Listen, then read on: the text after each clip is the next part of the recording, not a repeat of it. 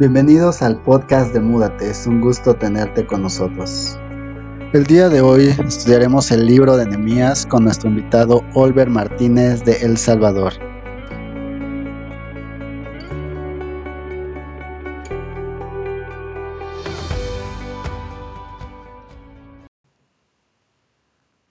Olver Martínez es secretario general del Movimiento Universitario Cristiano del Salvador.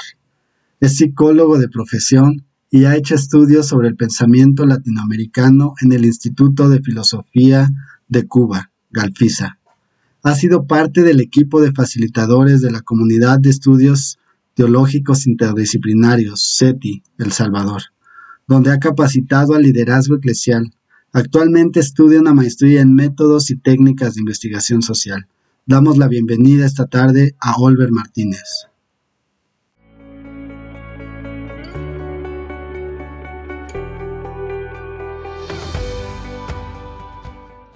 Agradecer por la invitación a, poder compartir esta tarde.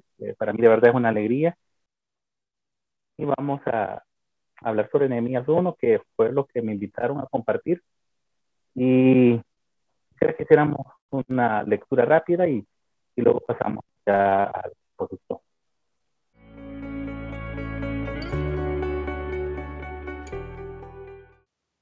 Estas son las palabras de Nehemías, hijo de Jacalías. En el mes de Kisleau del año 20, estando yo en la ciudadela de Susa, llegó Hananí, uno de mis hermanos, junto con algunos hombres de Judá. Entonces les pregunté por el resto de los judíos que se habían librado del destierro, y por Jerusalén. Ellos me respondieron, los que se libraron del destierro y se quedaron en la provincia están enfrentando una gran calamidad y humillación. La muralla de Jerusalén sigue derribada, con sus puertas consumidas por el fuego. Al escuchar esto, me senté a llorar.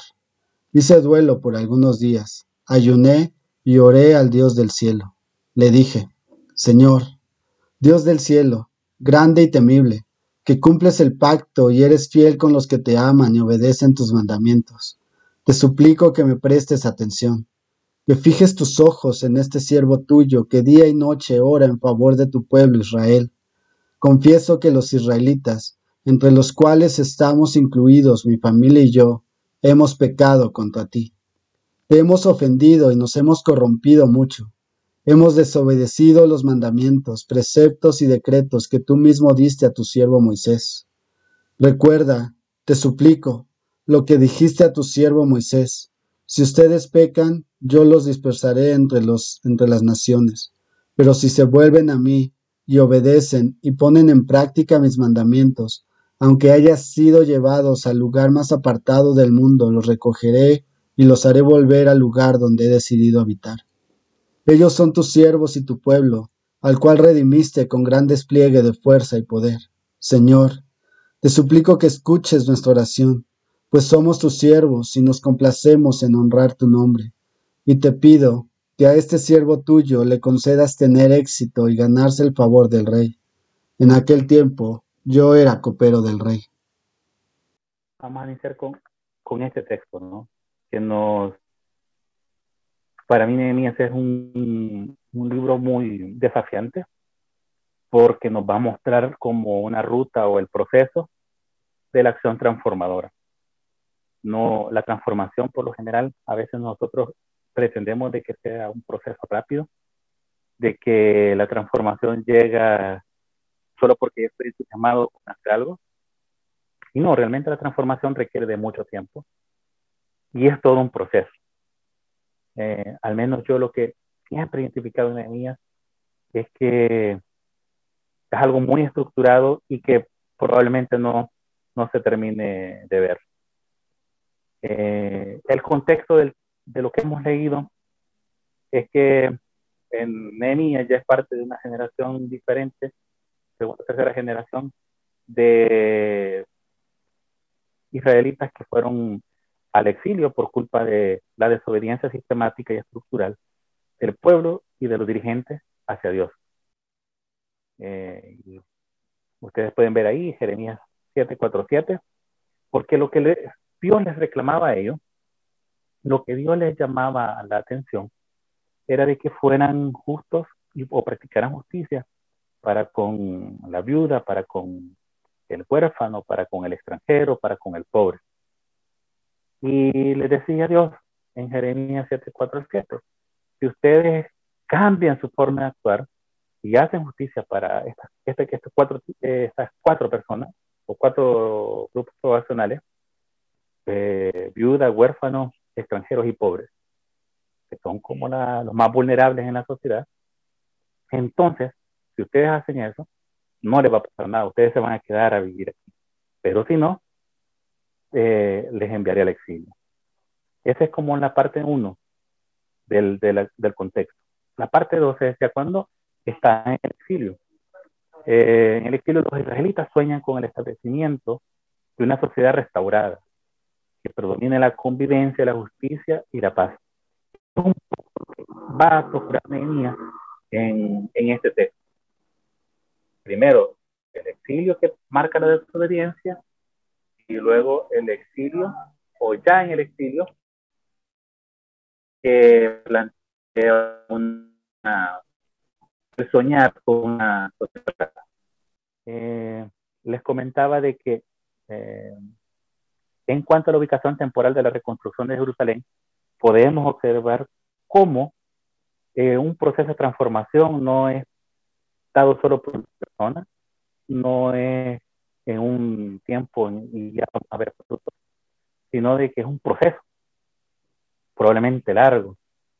ver que es el que lo inicia, no vio a Nehemías terminar el proceso de, la reconstrucción, eh, pero es parte de, esa historia. Él, en ese momento, él asume su responsabilidad, tal como después lo va a hacer Esdras, tal como después lo hace Nehemías. Es un proceso. Y en esto debemos nosotros de tener una claridad. No es que nosotros seamos mesías o pequeños mesías, o seamos una especie de, de caudillos que eh, son llamados a hacer la misión solo y, y, actuar de manera solitaria. No. En realidad somos parte de, de, una gran historia, de la gran historia de la salvación, de la gran historia de, de la reconstrucción, no solamente de, de, un lugar físico, sino que también de las personas. Eh, la siguiente lámina, eh, ustedes van vamos a saber quién es Nehemías. Eh, identifiqué como, como tres puntos, como tres elementos. Uno es que un judío, un judío educado en el exilio, formado tanto en los cánones persas, que es donde la sociedad en la que él se mueve, eh, pero también en las de su pueblo. Conoce la tradición, conoce la palabra, conoce las escrituras. También tiene una identidad étnica muy, pero muy fundamentada. En esto tiene un gran papel o un papel impresionante la familia. Eh, Nehemías se identifica como judío, eh, practica la fe judía porque hay una familia que le ha que le ha mantenido, que le ha sostenido y que le ha fundamentado. Pero también podemos identificar a Nehemías como hijo y como hermano. Y ahí escuchamos o leemos en el texto de que es hijo de Acalías hermano de Anani. Por otra parte, Nehemías también es copero del rey. Es decir, es un hombre de confianza para el rey del imperio persa, realizado en lo laboral, realizado en, lo material. Ahí, aunque va repetido, pero es material. Eh, alguien con mucha influencia, pero también es una persona visionaria sensible ante la realidad de los que sufren, es un planificador, sabe armar un plan, sabe ejecutarlo. También es un liderazgo comprometido, no es un liderazgo de vamos a hacer esto y vayan, ustedes. No, él va. Él asume un papel eh, que faja, como diríamos, aquí en El Salvador, para ir a trabajar también a la par de, de quienes van a construir el muro también es alguien consecuente entre lo que siente, piensa y hace. Y esto es clave, es último, porque por lo general nosotros podemos sentir la necesidad de alguien pero no nos lleva a pensar mejor cosas, queda en ese sentido. Eh, a veces podemos pensar en la necesidad de las personas y simplemente nos quedamos en el pensar. Ah, alguien está sufriendo, esta zona, esta colonia es, es muy complicada y se queda en el pensar. O de repente identificar cuáles son las causas que provocan eh, que esta zona sea empobrecida o haya sido empobrecida. O a veces nos quedamos solamente en el hacer. Es decir, vamos, eh, hacemos actividades, hacemos activismo, pero no sentimos y tampoco pensamos sobre lo que estamos haciendo. Entonces, Nehemías no. Nehemías siente, piensa y hace. En todo esto, clave entenderlo. Transformar implica dejar la comodidad. Nehemías tenía un buen puesto, estaba cómodo desde la eh, actividad que realizaba y sin embargo lo deja todo y va. Eh, aunque pareciera que ser copero no era algo tan importante, eh, algunos autores sugieren que era la persona de más alta confianza eh, de los reyes. Alguien que daba consejos y era escuchado. Y estamos hablando que esto no era un, reino cualquiera, este era un imperio. Eh, con un, avance tecnológico militar fuera de lugar para su Y ahí estaba él, en la del reino, en Susa. Eh, estaba en, la mejor, en la mejor ciudad del momento, una ciudad cosmopolita. Y estando ahí, camina hacia Jerusalén, que está en ruinas. Y esta, esta forma va a ser interesante de ver cómo, cómo va a ser el camino de Nehemías, que va de, de esta ciudad cosmopolita a una ciudad en ruinas. Y lo hace con alegría, lo hace con entusiasmo y sobre todo creo que está respondiendo a un llamado, a un llamado que Dios mismo. La siguiente eh, lámina, ustedes ya vamos a ver la parte esta de cuál va a ser este proceso de transformación de es hacerse cargo de la realidad, el momento no ético, el momento de pensar, eh, es cómo vamos a conocer la realidad. Porque aunque nosotros queramos a veces transformar, aunque estemos con la intención de transformar, no, el proceso no se da nada. Surge en un contexto de primero conocer. Eh, en este conocer, eh, y hablando de esta palabra que de lo no ético, que no es que significa que esté en contra de la ética o que no es ético, es más bien eh,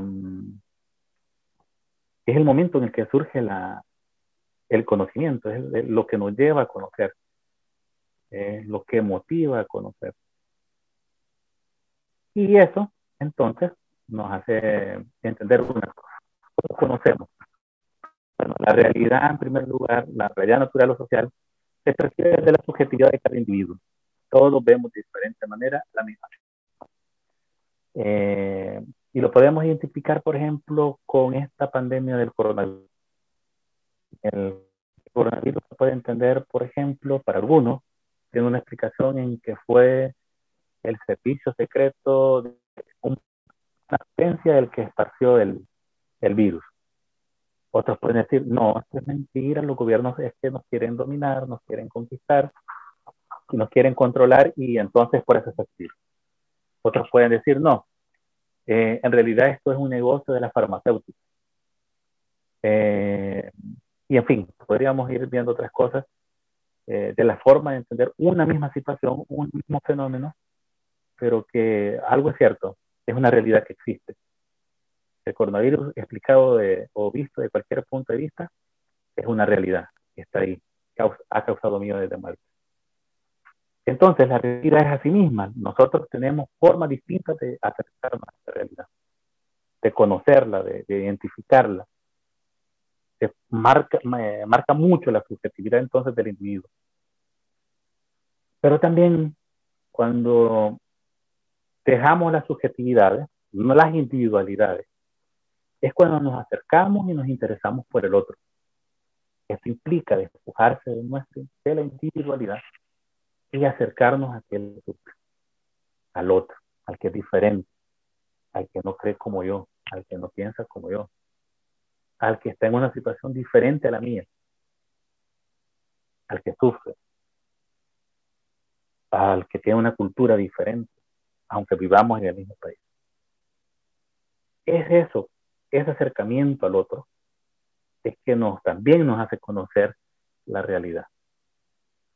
Y si ustedes observan en Nehemías, Nehemías se interesa, pero a la vez se informa. Se interesa porque él quiere conocer qué es lo que ha sucedido con, con Jerusalén. Y si ustedes observan, ¿no? Mm, a veces podríamos cometer el error de concentrarnos en, la, en el hecho de, la, de cuál es la situación de la ciudad. Pero la pregunta de Nehemías va en orden, que el orden es que le pregunté por los judíos y luego le, le preguntó por Jerusalén. Entonces, lo importante de la persona, eh, lo segundo, pues tiene que ver con, con las condiciones. Pero la persona, ahí empieza la transformación. Eh, la siguiente lámina nos habla de la de las vendas que nos impiden ver la realidad. Una venda que tiene que ver mucho con nuestra la sociedad en la que vivimos tiene que ver con la venda del individualismo. Nuestra realidad no es la de todos. Finalmente nosotros eh, llegamos a, hacer una especie de uniformidad de las cosas. Creemos de que porque estoy bien, los demás van a estar bien. O incluso porque nosotros estamos mal, creemos que los demás van a estar mal. Eh, Nehemías trasciende en esto porque siente, eh, eh, siente dolor por algo.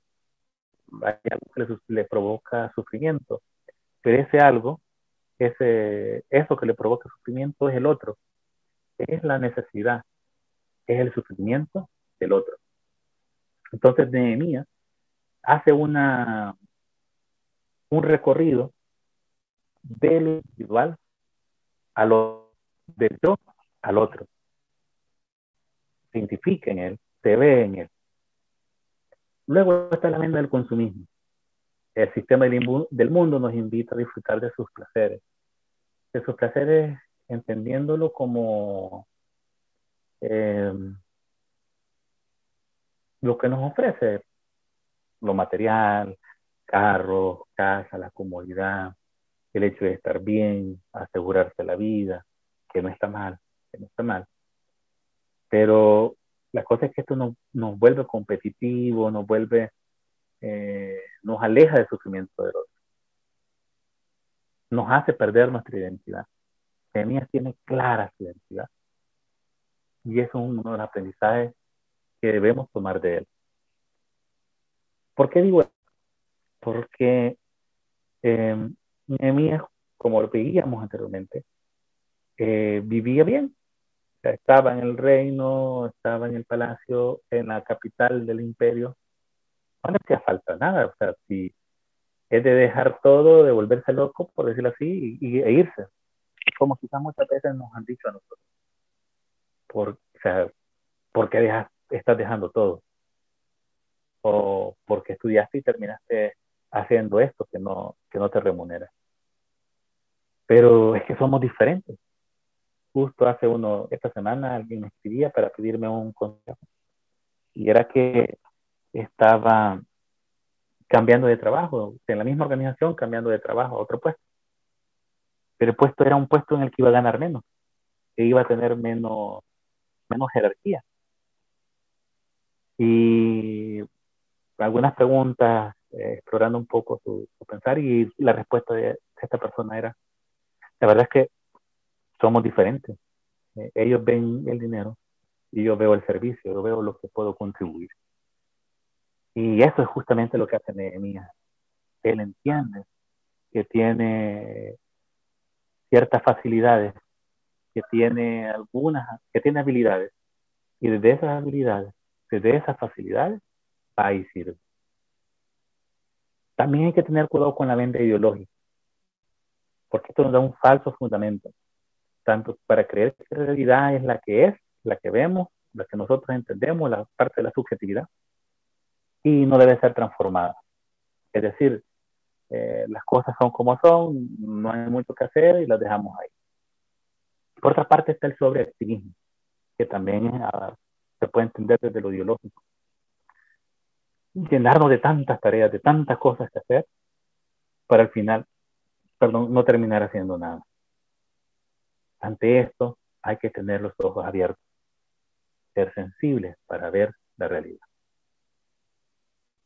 El tercer punto en esto tiene que ver con que solo se transforma en lo que se conoce. Y aquí hay un, juego interesante, que es lo que hace. Pregunta para conocer, conoce para sentir, siente para actuar. Y podríamos quedarnos ahí, pero actúa para transformar. Y eso es lo que hace la diferencia entre el activismo con la acción transformadora. Es que nuestras acciones no solamente ayudan, reconfortan al otro, sino que también le ayudan a comprenderse, le ayudan a preguntarse, a cuestionarse y sobre esa realidad, no tanto para aliviarla, sino que para transformarla. Un segundo punto en esto tiene que ver con cargar con la realidad, el momento ético es el hacernos cargo de esa realidad. Eh, si ustedes observan en, el texto que hemos leído, Nehemías eh, lo primero que hace es dolerse. Cuando escucha, entra en un profundo estado de, de dolor por lo que le han dicho, cómo están sus hermanos. Eh, yo creo que sobre esto, sobre sufrimiento, sobre tener momentos de mucha tristeza, de profunda tristeza, creo que nuestra generación es muy, sabe, sabe, sabemos de lo que está hablando, pues, mi porque somos una generación eh, afectada mucho por, por las tristezas eh, profundas o por las tristezas patológicas. Y Nehemías, ante una noticia tan dura para, con su hermano, va a ser que el no puede hacer que ni siquiera conozca mucha de la gente que vive allá, o a nadie. Pero es porque él sabe que son sus otros. Le duele tanto que le duele tanto esta realidad que entra en un duelo. Pero es un duelo que lo hace ir a la oración. Y esto va a ser interesante. Porque nosotros en general por lo general cuando estamos en una situación de tristeza, oramos. Somos creyentes y encontramos en oración eh, consuelo. Pero Nehemías va más allá. Eh, porque además de, de que ora, este duelo lo hace pensar. Y aunque no es claro el texto en, en lo que está pensando o que está pensando en la situación. Si vemos la transición del 1 al 2, del capítulo 1 al 2, ustedes van a observar que inmediatamente él ya tiene un plan listo para presentar al, al rey. Esto es un duelo que nos hace pensar, que nos hace cuestionarnos. Es decir, es un duelo que no nos paraliza. Nehemías no se paraliza ante el duelo. Guarda su tiempo, y esto va a ser importante para entender las pausas también de la vida. Eh, sobre todo porque vivimos en sociedades que, caminan rápido, que avanzan rápido. Y el problema no es la velocidad, sino el hecho de no hacer las pausas. Nehemías se informa. Nehemías, ante este informe, eh, hace la pausa entre la información e inicia la etapa del duelo. Y vive el duelo, luego lo pone en pausa esquivar la parte de la acción. Es una forma de entender también la vida en, en otra dimensión. Luego podemos entender también, podemos ver esto de recuperar la espiritualidad, contemplación, la compasión. Eh, esta no es una espiritualidad que desconecta de la realidad, sino que más bien lo hace acercarse de otra manera. Es una, y aquí vamos a tener cuidado, porque podemos confundir lástima con la compasión. Y lástima eh, tiene que ver con un momento específico. Vimos a alguien que estaba en una mala situación, eh, nos conmovimos, le dimos una moneda y nos fuimos. La compasión no. La compasión tiene que ver con acercarse, con quedarse, con preguntar por qué, con estar, con estar, con abrazar. Y no solamente tiene que ver con ayudar al otro, sino que incluso ayudando al otro me estoy ayudando a mí mismo. Yo también estoy aprendiendo, yo también estoy siendo abrazado. Hay que tener claro entonces de que la espiritualidad enemiga es una espiritualidad que, que libra del, del, del activismo y que invita a la acción transformadora. No se queda en, en nada más dar, sino que eh, va más allá y trata de transformar. Luego, debemos de asumir la responsabilidad ante la realidad. Nehemías es de la generación post-exilio, sin embargo, asume una, su responsabilidad histórica.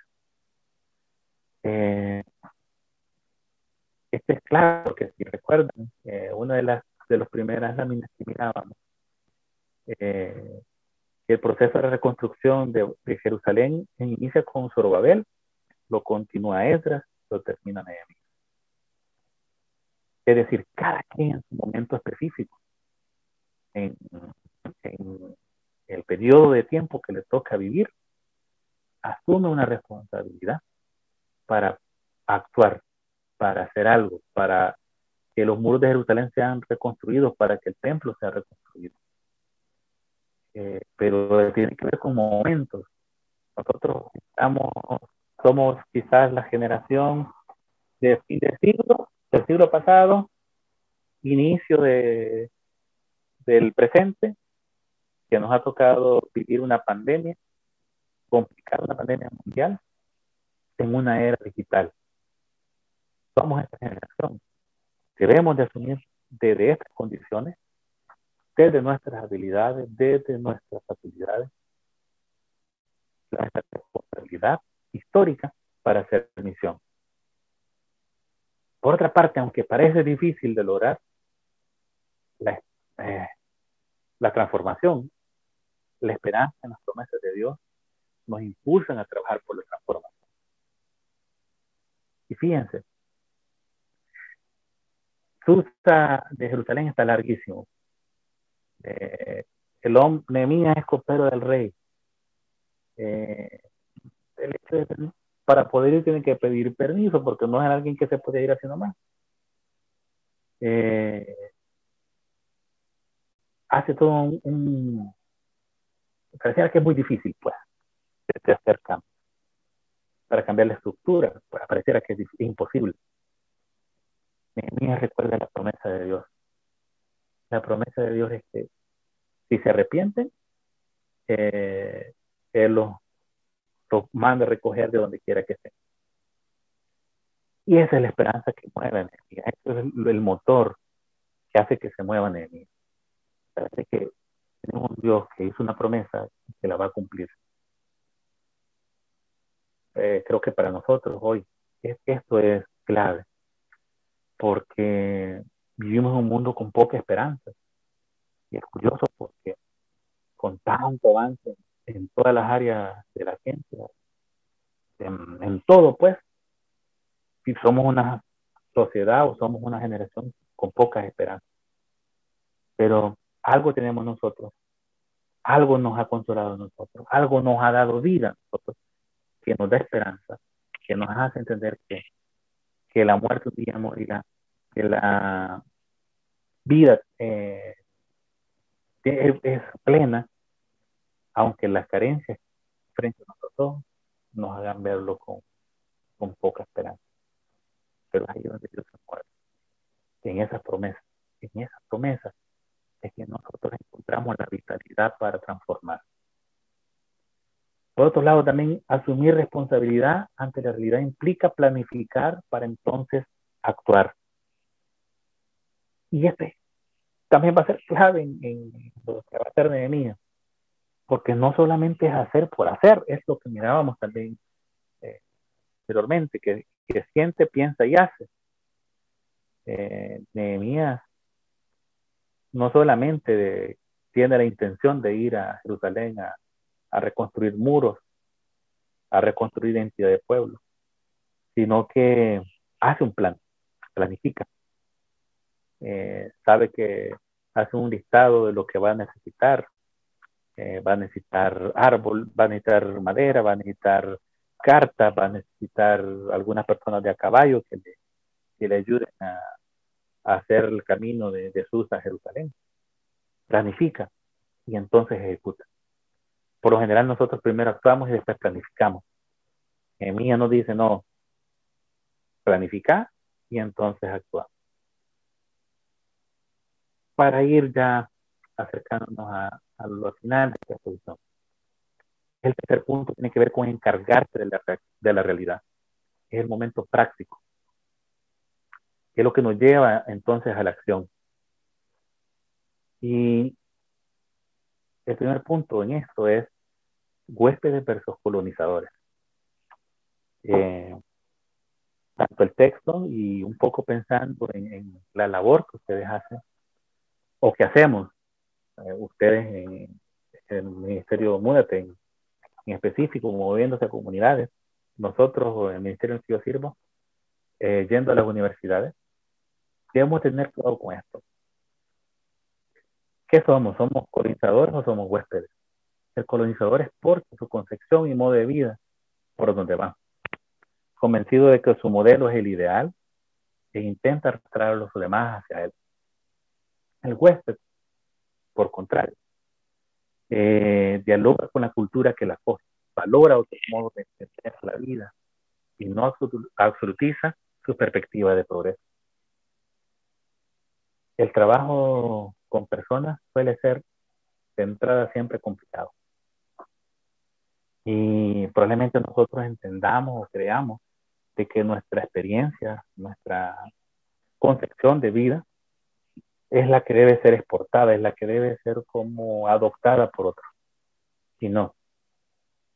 Eh, el colonizador no escucha, impone.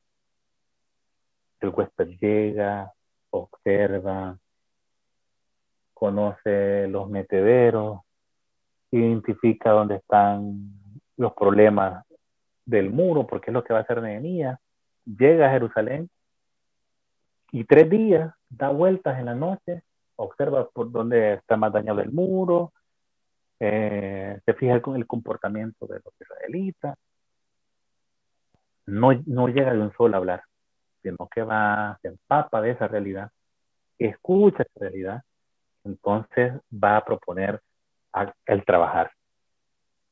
Pero esto ya se debe entenderse que el huésped, no un colonizador, no porque viene de Susa, donde están todos los avances de, ciencia y, y, de fuerza, no solo por eso se siente con, con la vastedad para llegar a imponer, llega, observa, dialoga y entonces se hace. Un tercer, un segundo punto en esto es de que pasamos de la inmovilización a la acción transformadora. Y aquí ya viene la, la, la, la, la reconstrucción del muro. Conocer y explicar la realidad no basta, hace falta transformarla. Y es que Nehemías en esas noches observa que los muros están dañados. Él ya sabía, porque ya se lo habían dicho. Eh, estaba destruida. Aún sabiendo eso, va y lo verifica por cuenta propia. Y identifica por dónde es que puede empezar el trabajo. Eh, no estoy aquí, pasamos de algo. No solamente basta conocer, sino que necesitamos actuar para transformar. También no basta la reconstrucción o la construcción de la muralla, sino que la identidad del pueblo es base para construir la sociedad que viene. Eh, podemos a veces caer en la tentación, Nehemías pudo haber caído en la tentación de creer de que su labor era nada más la reconstrucción de la, de la muralla. Sin embargo, Nehemías, al par que va reconstruyendo el muro, está reconstruyendo un pueblo en identidad, en su fe, en su conducta ética. Es decir, la obra gris es buena, la construcción, la edificación es buena, claro, pero va a la par del trabajo con las personas. Ahí ellos son los destinatarios del mensaje. A ellos hay que hablarles. A ellos hay que decir ah, por el Evangelio, por la palabra. Un tercer punto en esto es que solo se transforma lo que se ama. El primero era, solo se transforma lo que se conoce, sí, porque tenemos el conocimiento y el conocimiento nos va a llevar a actuar pero este actuar también se puede quedar en netamente activismo cuando no amamos. Cuando vamos y anunciamos, no anunciamos eh, por solamente porque conocemos. Vamos y anunciamos porque amamos, porque nos hemos identificado con estas personas que sufren, con estas personas que requieren del mensaje de salvación. Entonces, todo se transforma lo que se ama. No es todo un proceso, sí, pero también si no hay amor en ese proceso de transformación, tampoco hacemos nada. Y recapitulando, primero, conocemos, luego, y conocemos para, para hacernos cargo de la realidad. Eh, cuando hemos conocido de la realidad, cargamos con la realidad para, por último, pasar a, encargarnos de la realidad. Eso es lo que hace Nehemías en, su proceso, en, el texto que hemos leído. Se empapa, conoce, se encarga de la realidad. Luego carga con la realidad, porque le duele, le pesa, eh, pasa por un momento de, duelo y de tristeza, pero no se queda ahí, sino que pasa al tercer punto, es que es encargarse de, esa realidad. Dios nos llama a que nos hagamos cargo de la realidad en la que estamos inmersos. Eh, cada quien tendrá su llamado, no lo dudo. Pero ahí donde hemos recibido ese llamado, allí es donde debemos de. Allí es donde, donde debemos de poner en práctica esto que Nehemías nos enseñó esta tarde. Em, es desafiante. A mí Nehemías siempre me, me desafía. Yo lo entiendo también de, desde el hecho. Si ustedes van al texto, se van a dar cuenta de que eh, comienza a mencionar nombres de familia o de gente con algunos cargos en, Israel, en Jerusalén, que comienzan a hacer su tramo de, del muro. Eh, fulanito de tal va a ser el muro de tal sector. Este otro sector lo, lo va a hacer fulanito, fulanito y fulanito. Eso mismo y ese es el desafío. Dios nos llama a hacer tramos de muro. Hagámoslo aceptemos esa invitación, aceptemos ese llamado, pero eh, vayamos y construyamos. Construyamos el tramo del muro que Dios nos ha llamado a construir.